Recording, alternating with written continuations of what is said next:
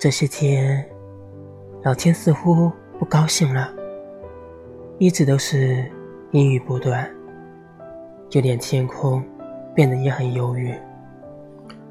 湿漉漉大街早已褪去白日的喧嚣，空旷的几乎看不到人影，只有远处几处不断闪烁的霓虹灯，在陪伴夜的凄冷。偶尔传来几声匆匆而过的车声，打破了夜的沉寂。南方的冬日本来就很冷，接连不断的雨似乎让人感觉更凄冷。就连冬日的夜也显得格外漫长，让人平添了更多的愁绪。我有时挺喜欢这。